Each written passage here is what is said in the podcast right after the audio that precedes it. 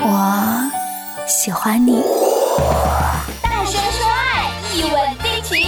态度电台恋爱季，全网寻找勇气少女，最特别的告白方式，用声音记录甜蜜瞬间。微信关注态度电台，发送“我喜欢你”，定制专属于你的独家记忆，让全世界听见你的追爱故事。关于一见钟情的故事，你大概已经听过一百个不同的版本了。有因为一个侧影爱上一个人的，有因为一个回眸、一个眼神爱上一个人的，甚至还有因为一个声音、一种气味爱上一个人的。爱情的发生，有时就是那么奇妙。婷婷和陈树的爱情，开始于一张被遗忘的照片，和往常一样。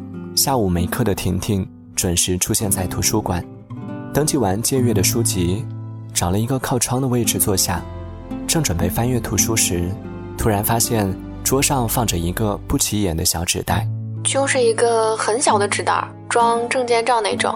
我本来以为是谁占座用的，就往旁边挪了一个位置。那天下午我大概等了有两三个小时吧，一直到我走的时候都没有人来取。我就想打开看一看，会不会刚好是认识的人落下的，还可以还给人家。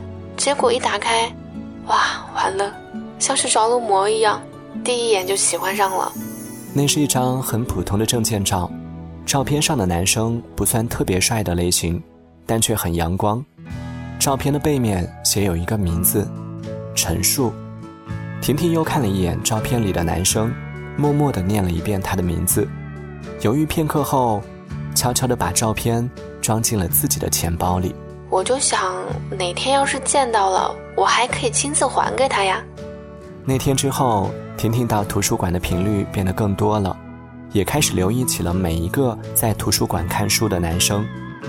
一个月过去了，却始终没有见到一个长得像照片里的人。十一月末，天渐渐的转凉了，这座北方的小城。开始飘起了白雪，刚下自习的婷婷正快步地往宿舍走去。女生宿舍楼下，一个围着围巾、穿着黑色风衣，在宿管阿姨门口来回走动的男生引起了她的注意。第一眼看到他的时候，说实话我有点懵，感觉像是做梦一样。我找了那么久都没找到他，现在却突然出现在女生宿舍楼下，我也不知道哪来的勇气，直接就冲上去问他：“同学，你找谁啊？”他被我突然一问，也愣了一下，然后说他要找四零七的陈琳。我那时候还不知道陈琳是谁，但看他一个人在楼下傻等，就知道他要找的人应该是不在，所以我就直接帮他签了字，把他带回我们宿舍去了。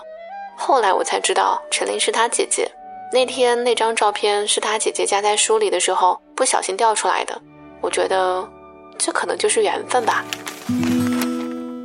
那天相遇之后，婷婷知道了陈树的学校离他们不远，于是开始找各种理由往对方的学校跑。我刚好有个高中同学跟他是同校的，所以我就想假借过去找同学玩的名义去偶遇他。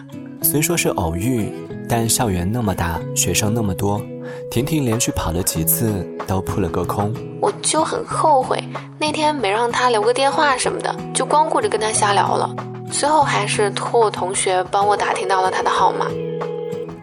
喂，你好。你好，请问是陈树吗？是我。你是哪位？哦，我是那天晚上帮你签字的那个，我还把你带回我们宿舍了呢。你记得吗？哦，是你啊，记得记得。那天真是多亏你了，谢谢你啊。没事儿啊，我记得你说你是理工大的吧？我今天本来是过来找同学玩的，结果他被社团叫去开会了。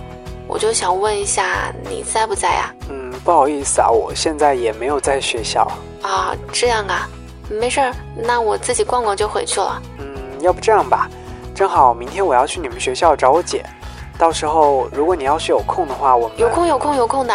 你几点过来？呃，我大概下午过去，到时候我请你吃晚饭吧。我有饭卡呀，我请你吧。嗯，好吧，那这是你的电话吗？对对对，你快存起来。明天我等你电话哦，拜拜，拜拜。就这样一来二去，两人渐渐的熟络了起来。虽然没有特别的约定，但几乎每个周末，他们都会一起吃一顿晚餐。大多数时候都是陈树过来找陈琳，顺便和婷婷吃饭。而每一次陈树有事来不了的时候，婷婷就会去找同学玩，顺便和陈树吃个晚饭。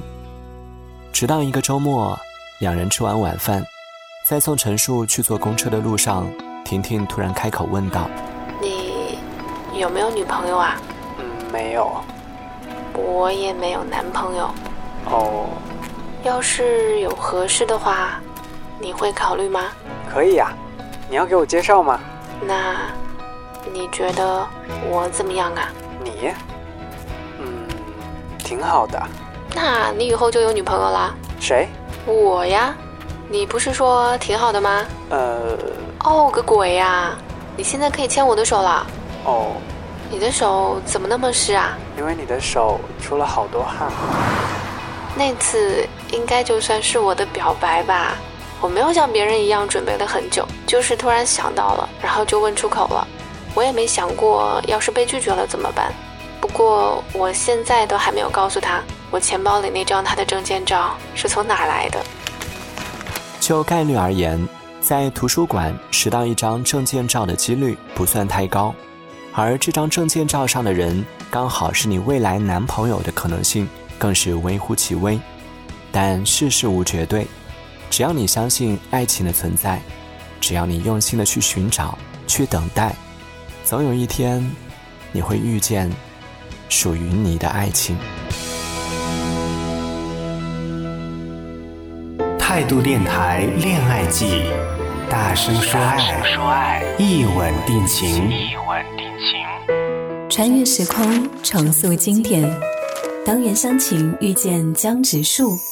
我的少女时代导演陈玉珊最新力作，林与王大陆甜蜜演绎。二零一九年情人节，纯爱电影《一吻定情》，带你找回爱情最初的美好。